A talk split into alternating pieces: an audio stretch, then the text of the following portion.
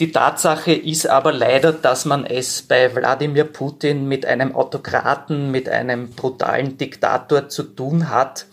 Und Diktatoren oder Autokraten sind es nun einmal nicht gewöhnt, äh, sich zu verständigen, sondern funktionieren eher nach dem Modus, dass sie über andere Menschen äh, prinzipiell drüber gehen und ihnen ihren Willen aufzwingen.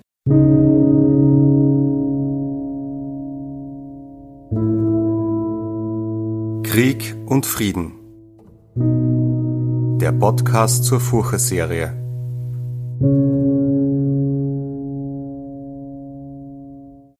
Willkommen in unserer allerersten Sendung zur neuen Furche-Serie Krieg und Frieden.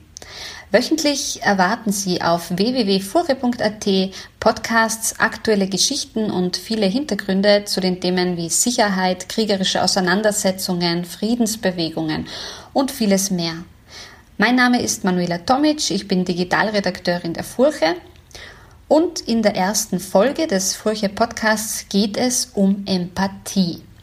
Furche Wissenschaftsredakteur Martin Taus hat dazu den Empathie-Experten und Sachbuchautor Joachim Bauer interviewt. Und wir möchten das Thema mit Martin Taus gerne erweitern. Hallo Martin, schön, dass du da bist. Hallo, freut mich. Ja, in Kriegszeiten äh, sehen wir Menschen, die kämpfen, Menschen, die flüchten und Menschen, die helfen. Ähm, ist der Mensch nun ein kooperatives oder ein kämpferisches Wesen?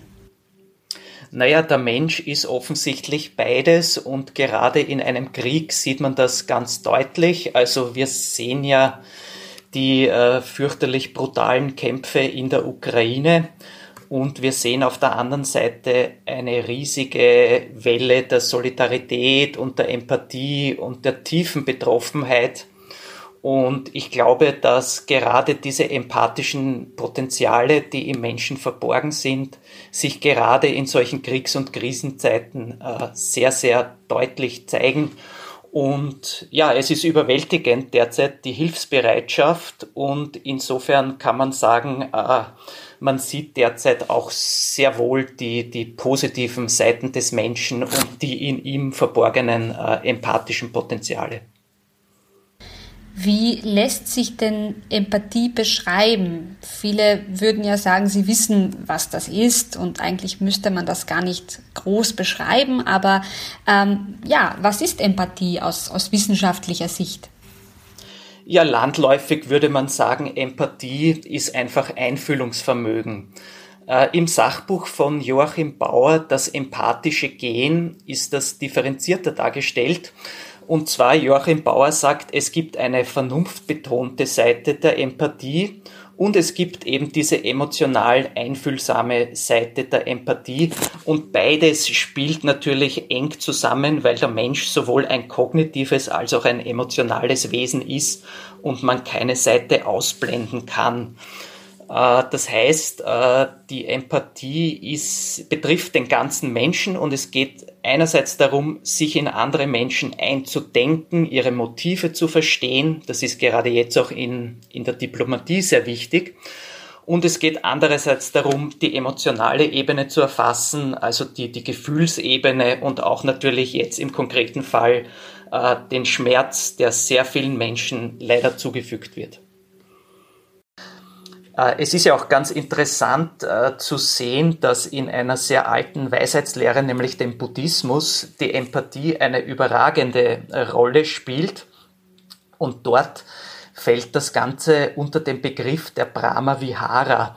Das kann man übersetzen als göttliche Verweilungen. Das heißt, man sieht schon an dem Wort göttlich, dass dem einen dass der Empathie ein überragender Stellenwert hier äh, zugeschrieben wird.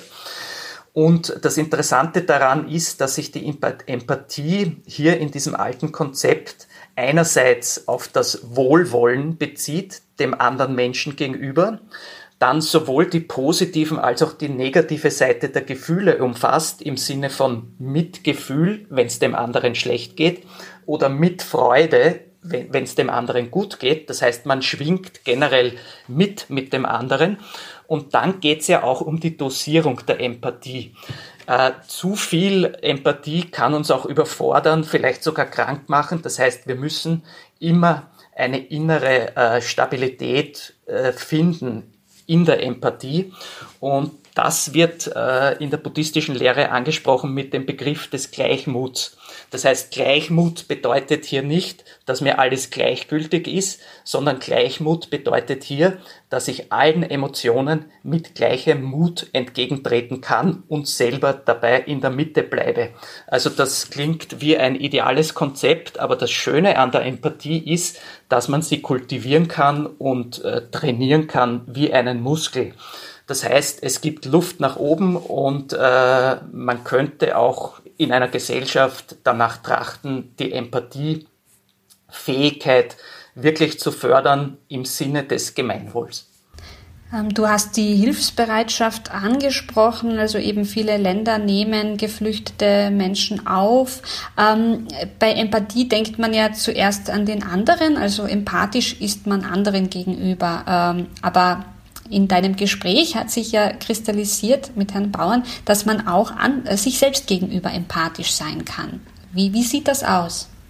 Ja, also Joachim Bauer definiert den Begriff sehr weit. Also er meint ja zum Beispiel auch, dass man gegenüber der Natur, gegenüber Pflanzen und Tieren äh, empathisch sein kann und dass das in der Evolution des Menschen eine sehr wichtige Rolle gespielt hat. Das kommt vor allem vor in seinem Buch Fühlen, was die Welt fühlt.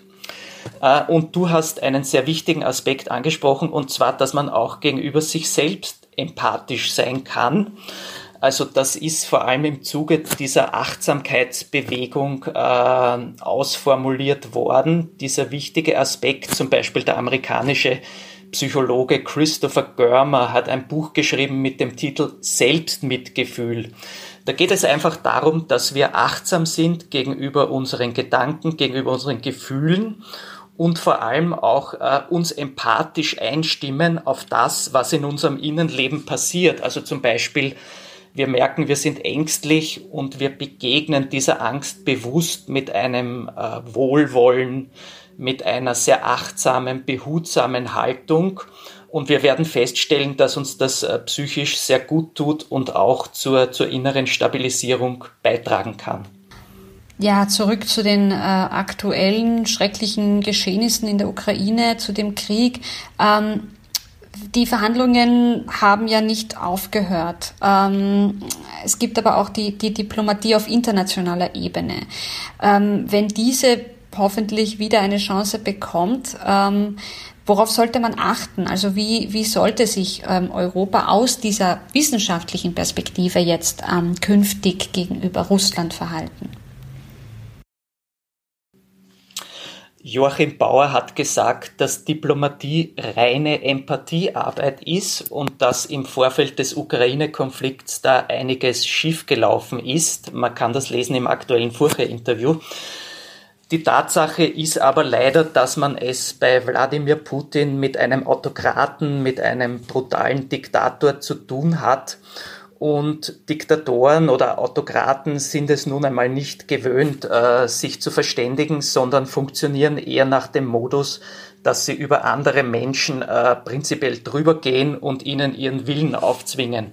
Insofern könnte ich mir vorstellen, dass jede diplomatische Initiative jetzt eine Herkulesaufgabe ist De facto führt aber natürlich kein Weg daran vorbei und man muss alle Kräfte äh, bündeln, um wieder äh, diplomatisch eine Lösung zu finden.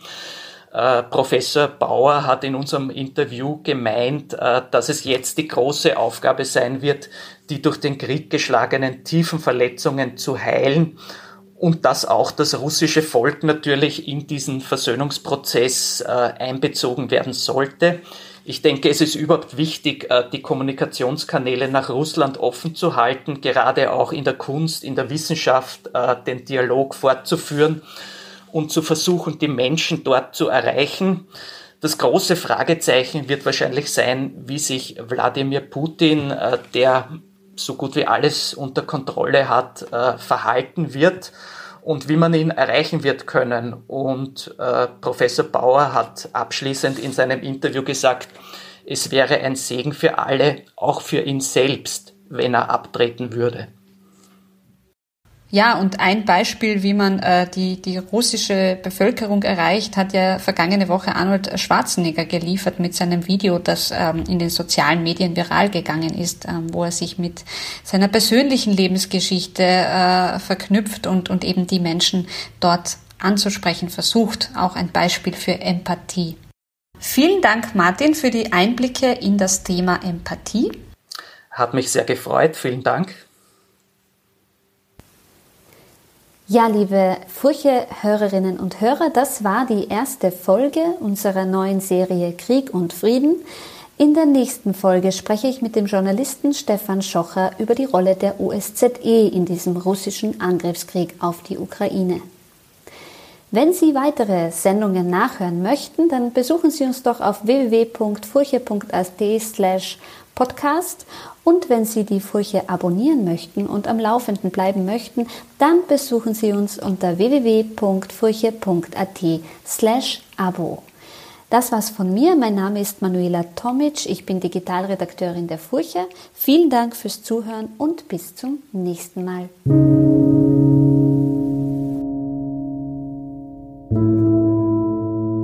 Krieg und Frieden. Der Podcast zur Furche-Serie.